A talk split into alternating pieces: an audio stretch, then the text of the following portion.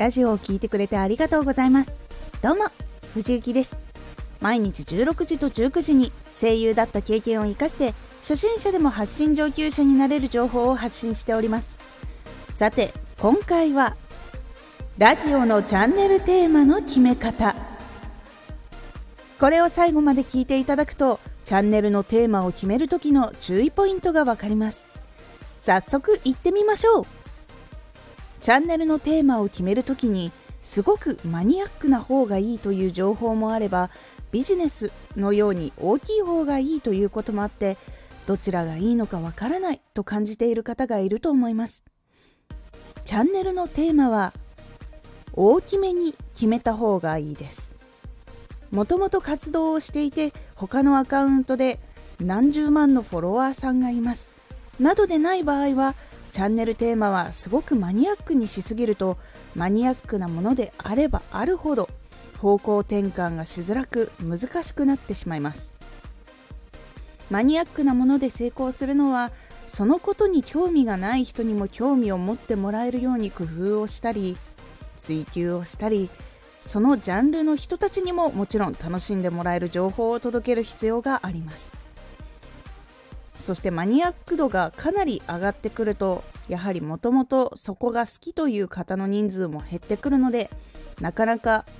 思うように数字が伸びていかなかったりすることもあります。なのでラジオや発信初心者の方には結構難しかったりします。なので自分の発信ジャンルを例えばビジネス。その中でもブログマーケティングの組み合わせだったり動画編集だったりラジオ発信方法などのようにざっくりにしておいた方が結構いいです。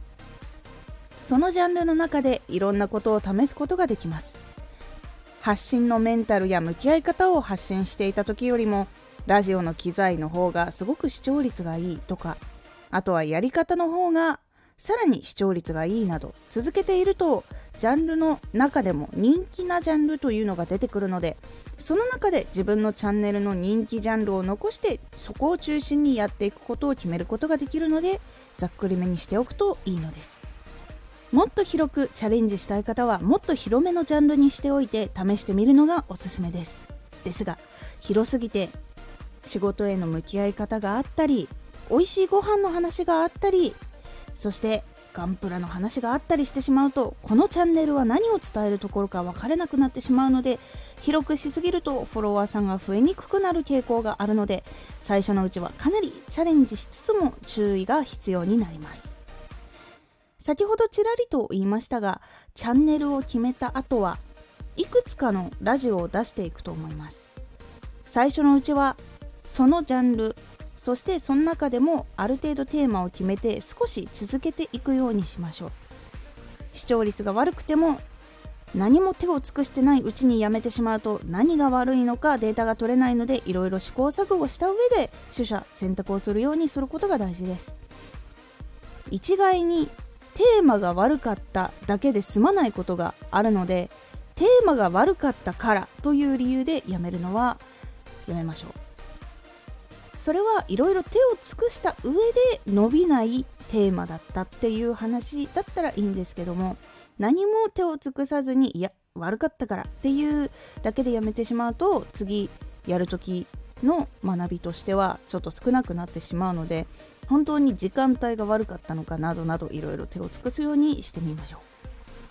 発信を続けていく中でチャンネルテーマを思いっきり変えたいと思っている方やこれからやっていこうと思っている方はチャンネルのテーマを大きすぎないかそして小さすぎないか考えつつ決めていくようにしましょう。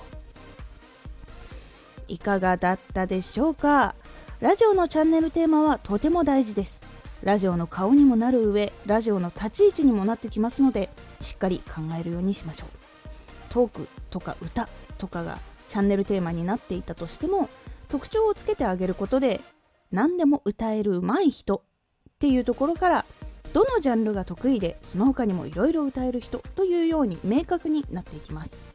明確になっている人の方が人は好む傾向があるので定期的にチャンネルテーマを見返してみたり変えてみるのもおすすめです。チャンネルテーマで伸びていくチャンネルもあるのでしっかりと向き合ってみてください。今回のおすすめラジオ。ネタがないと思った日はテーマを決めてやってみる。このラジオはラジオを発信していこうもしくは発信している方でネタがないと思った時に自分の中からネタを見つけることができる方法をお伝えしています。